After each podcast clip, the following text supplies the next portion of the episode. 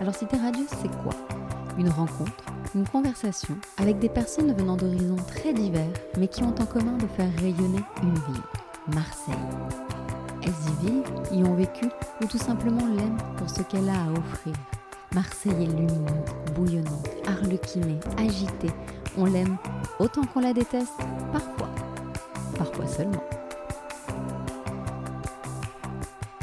Aujourd'hui, je reçois l'auteur marseillaise Emmanuelle Bayamak Tam, que vous connaissez peut-être sous le nom de Rebecca Liguieri, son pseudo.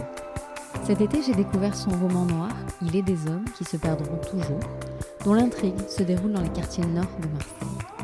Une histoire dure, entre pauvreté, violence et drogue, des personnages inoubliables et une connaissance intime de la ville. Il était donc évident de la voir au micro de Cité Radieuse. Rendez-vous a été pris alors qu'elle était de passage pour une lecture de son nouveau roman, La 13e heure, aux éditions POL. Et cela donne un très bel épisode. Bonne écoute.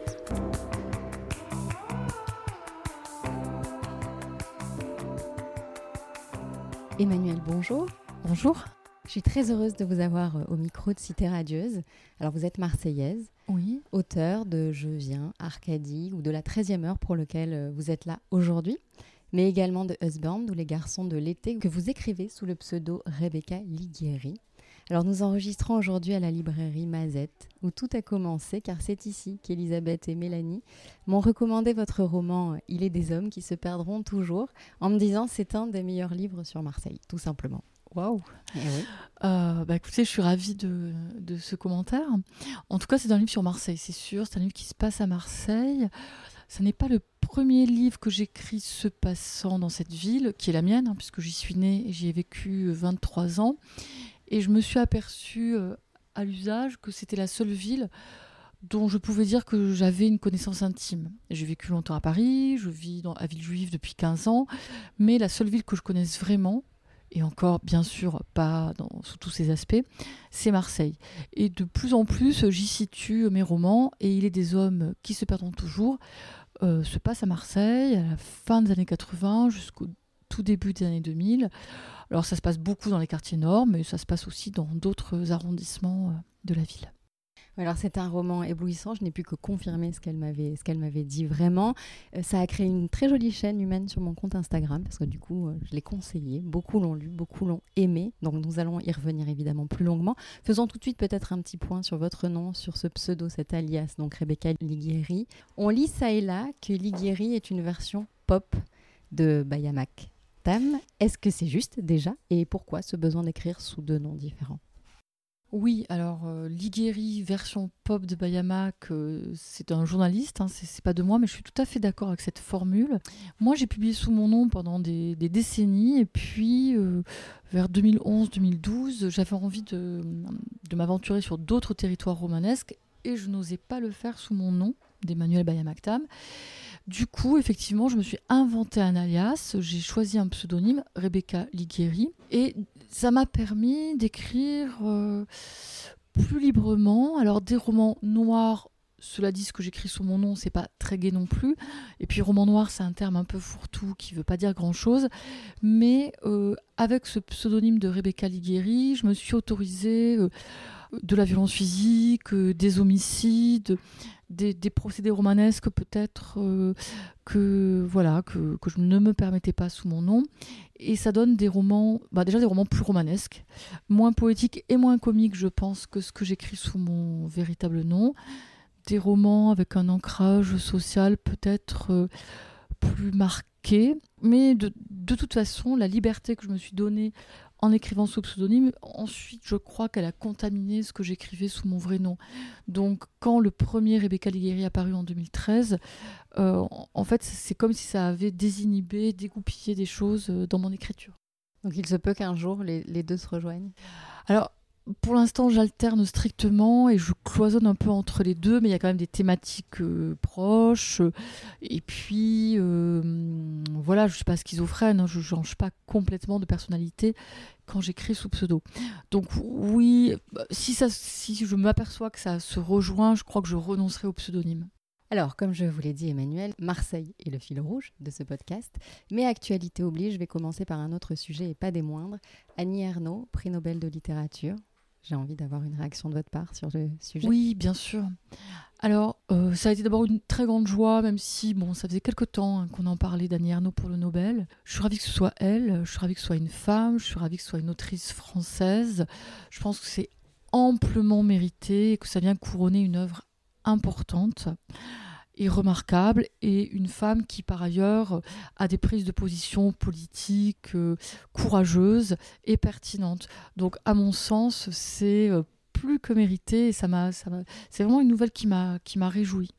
Allez, on rentre dans le vif du sujet, Emmanuel. Si je vous dis Marseille, ça évoque quoi spontanément pour vous? Alors l'enfance, hein, l'enfance, l'adolescence, l'entrée dans l'âge adulte, donc de toute façon une ville dans laquelle j'ai vécu des années dont on sait bien qu'elles sont cruciales et dont on sait bien qu'elles sont formatrices. Marseille, euh, euh, c'est bizarre parce que finalement, j'ai pas l'impression d'avoir grandi en province. J'ai l'impression que Marseille, ça n'est pas la province. C'est autre chose.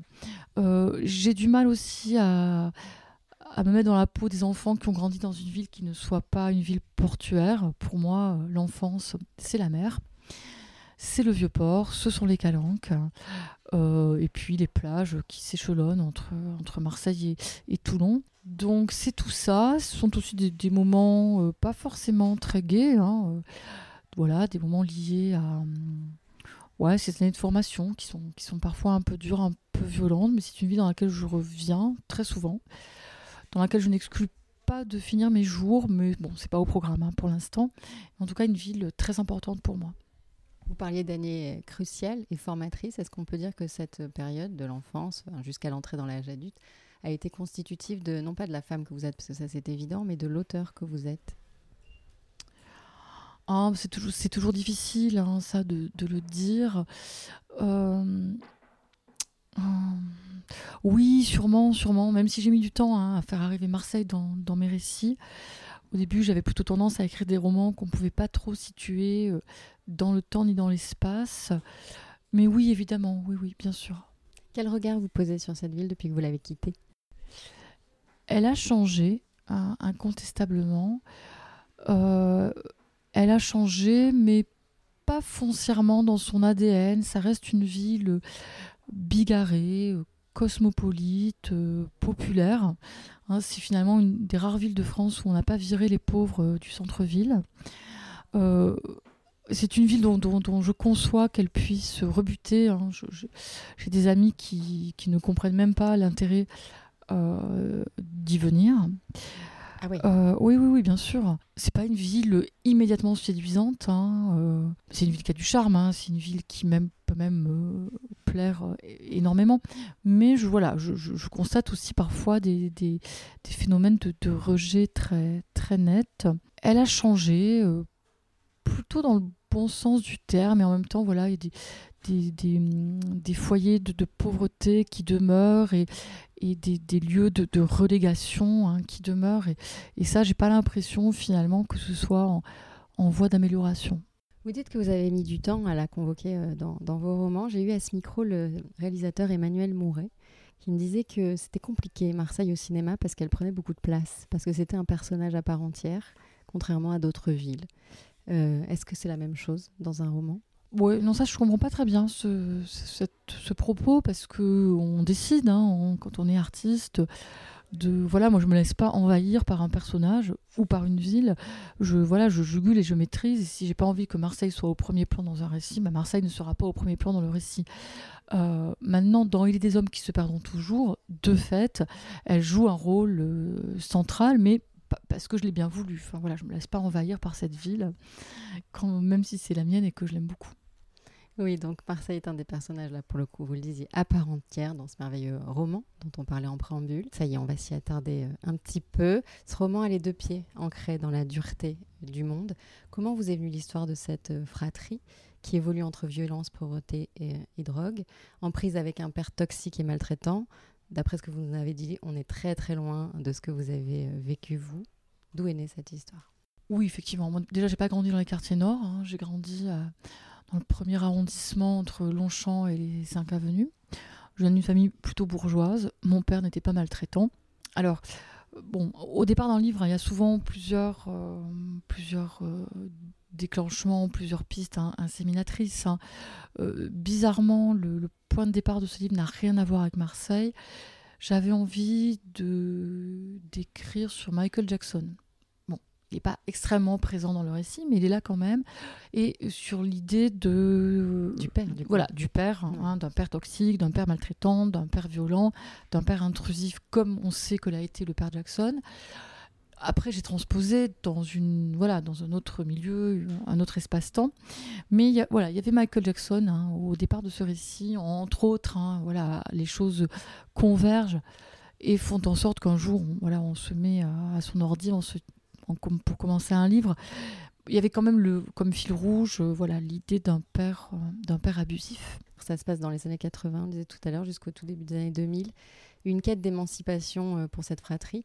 Est-ce qu'avoir situé cette intrigue euh, à Marseille, justement, complique cette tentative d'émancipation, dans le sens où cette ville ne favorise pas forcément euh, la mobilité sociale?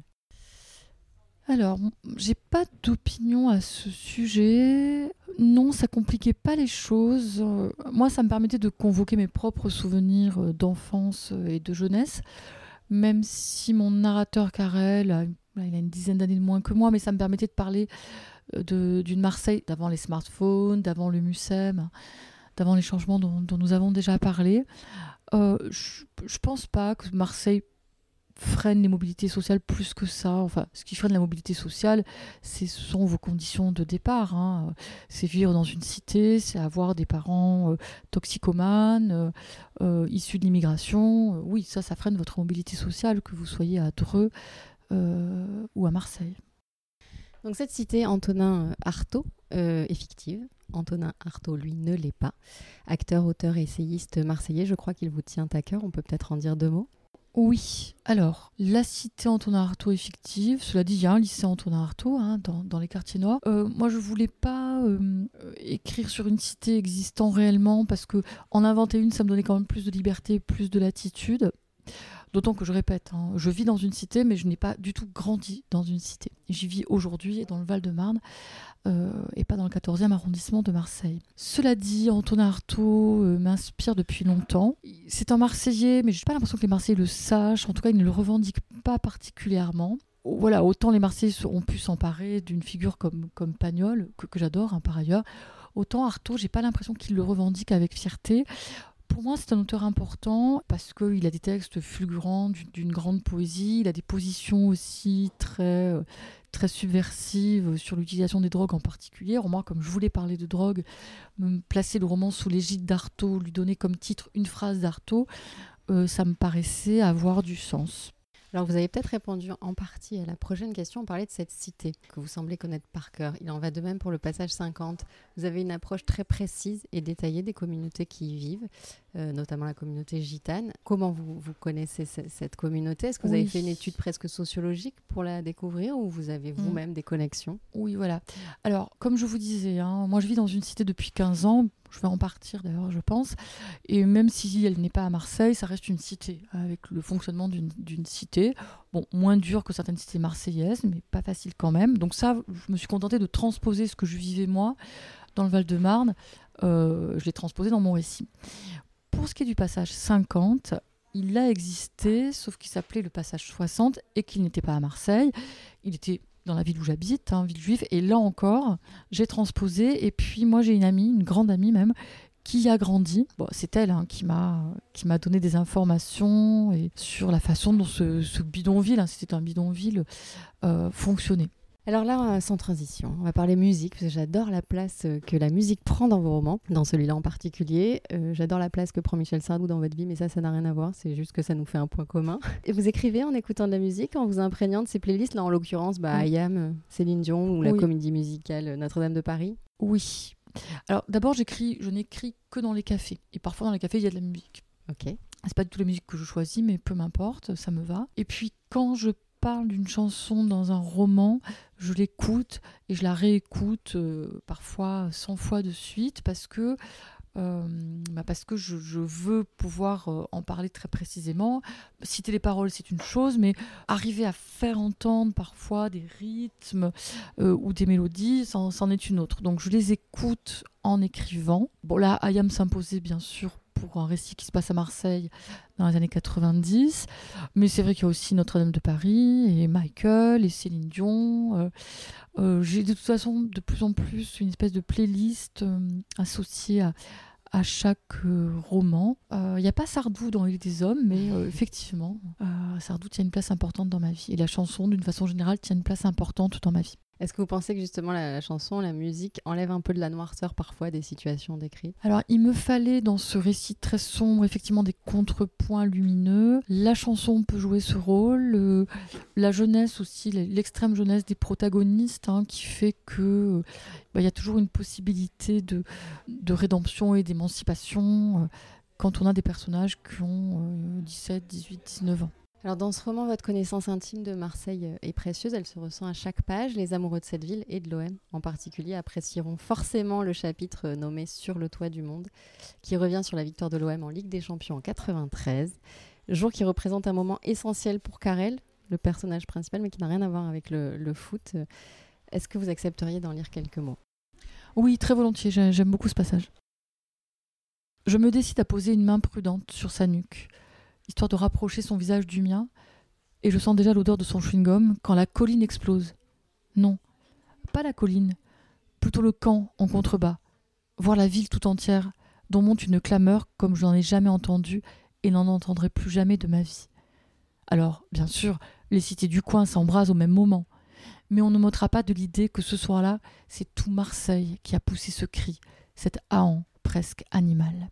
Voilà, une soirée dont tous les Marseillais se souviennent, même les non-Marseillais, en tout cas amateurs de foot, un moment où il y a eu euh, un embrasement vraiment général. Vous l'aviez vécu cette soirée-là ou pas? Non, non, non. Moi, j'avais quitté Marseille déjà, mais bizarrement, euh, mes proches, qui eux y étaient, hein, mes frères, mes sœurs, mes cousins, mes amis, et mes proches qui m'ont raconté cette soirée, font que j'ai l'impression de l'avoir vécu et que leurs souvenirs se sont superposés aux miens. Mais je n'y étais pas, non. Alors ce roman est un livre incroyablement euh, cinématographique, Marseille aussi d'ailleurs. Est-ce qu'une adaptation est prévue? Oui, euh, oui, oui. Le roman a été optionné, hein, comme on dit, par une boîte de production. Et une réalisatrice euh, y travaille. Il se trouve qu'elle vit à Marseille et qu'elle adore l'OM. Donc je pense qu'elle a, voilà, toutes les chances sont réunies pour qu'elle en fasse un très beau film. On a hâte. Vous aurez un droit de regard sur le tournage, vous l'avez demandé Non, non, non, je n'en veux, je veux pas. C'est un autre objet. Je suis ravie d'inspirer d'autres artistes, mais je, la laisse, je laisse carte blanche.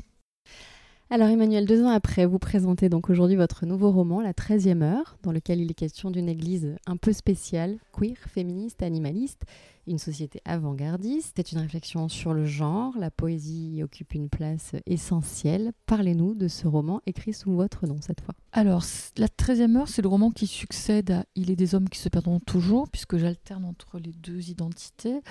Bayama. C'est un roman, comment en parler? C'est un roman que j'ai conçu comme un hommage à la poésie. Hein. J'y ai mis énormément de références et de citations à la poésie qui m'intéresse. Cela dit, la chanson n'en est pas absente. Hein. Dans la troisième partie, euh, il y a du Serge Lamatte, du Michel Sardou, de l'Edith Piaf, euh, du Goldman et même Amel Bent. Euh, Même Abel Ben. Ouais, pour qui j'ai une passion aussi. Vous travaillez déjà au prochain roman ou pas encore? Vous êtes en pleine promo là, peut-être que c'est prématuré? Euh, Alors, je termine un roman jeunesse, mais roman jeunesse, euh, voilà, ils paraissent toujours sous pseudonyme aussi, de Rebecca Liguiri. J'ai écrit une pièce sur Michael Jackson, puisque je vous ai dit que c'était une de mes fixations. Qui, et là, on va en commencer les, des lectures et, et des auditions, donc je vais être un, peu prise par le, par le théâtre. Et puis voilà, je pense que d'ici quelques semaines, quelques mois, je vais recommencer à écrire des romans. Un roman qui paraîtra sous pseudonyme probablement, mais on n'en est pas là. Hein. Là, j'en suis encore très loin. Vous pouvez nous dire deux mots sur la pièce de théâtre sur Michael Jackson? Oui, bien sûr. Alors, il se trouve que le 10 septembre 2001 à New York, donc veille du 11 septembre, mais évidemment, personne n'en savait rien. Michael Jackson a fêté ses 30 ans de carrière par un gala. Il a invité Britney Spears. Ils ont chanté un duo ensemble. Je suis partie de ce duo en imaginant leur retrouvaille, leur retrouvaille posthume, hein, puisque Michael est mort, je n'en doute pas. Euh, de l'eau a passé sous les ponts. Michael aujourd'hui est très contesté sur le plan de, sa vie intime. Donc voilà, j'ai imaginé ses retrouvailles avec Britney, mais aussi euh, le, procès que, va lui intenter euh, l'opinion mondiale. Bon, il y a aussi un fan qui va venir prendre sa défense. Ça donne un spectacle très musical et j'espère euh, tragicomique. Vous avez déjà une idée de quel comédien l'incarnera Ah oui, oui j'ai mon Michael. D'ailleurs, c'est ah parce que j'ai mon Michael et qu'il aime autant Michael Jackson que moi et qu'il est capable et de chanter et de danser que je me suis lancée dans l'entreprise. Formidable. Alors pour finir, Emmanuel, un dernier mot sur Marseille. Y avez-vous des habitudes, des spots préférés lorsque vous y revenez maintenant? Euh, Oui. Alors, bon, comme je vous l'ai dit, hein, moi j'écris dans les cafés. J'ai un petit réseau de, bars marseillais, mais récemment, je suis revenue à l'unique bar dont il est question dans Il est des hommes qui se perdront toujours. J'y étais pas depuis des années. Et euh, très étrangement, j'y ai été reconnue comme celle qui a écrit un livre qui se passe en partie à l'unique bar. Et ça a été un moment très, très chaleureux. Contre le Marseille bashing, on fait quoi? Euh, au contraire, j'ai plutôt l'impression d'une mode ou d'un engouement pour Marseille qui parfois d'ailleurs me semble euh, irréfléchi. Je pense qu'il faudrait d'abord euh, venir euh, en repérage avant de s'engouer pour cette ville. Non, non, je ne sais pas que faire contre le Marseille bashing. Voilà, venez, venez voir, repartez si ça ne vous va pas et restez-y si vous êtes séduit. C'est ce que vous dites à vos amis quand vous disiez certains n'ont pas du tout envie de venir. Est-ce que vous êtes plutôt une ambassadrice, vous défendez la ville ou pas tellement? J'ai conscience que c'est une ville étrange pour moi. Euh, je, conçois tout à fait quoi qu'elle suscite des sentiments très violents dans un sens comme dans l'autre. Donc non, non, je suis pas une ambassadrice de Marseille. Je préfère laisser les gens se, faire, euh, se faire leur idée sur cette ville quand même très atypique. Merci beaucoup Emmanuel. Merci à vous. Je rappelle que la 13e heure vient de sortir aux éditions POL et que Il est des hommes qui se perdront toujours est disponible en poche. Et merci à Elisabeth et Mélanie de la librairie Mazette à Marseille de nous avoir euh, accueillis pour cet enregistrement. C'est terminé pour aujourd'hui. J'espère que cet épisode vous a plu. N'hésitez pas à en parler autour de vous et à laisser des étoiles et des avis sur votre appli de podcast préféré. C'est très important pour tenter d'exister dans la jungle A très vite et d'ici là, portez-vous bien.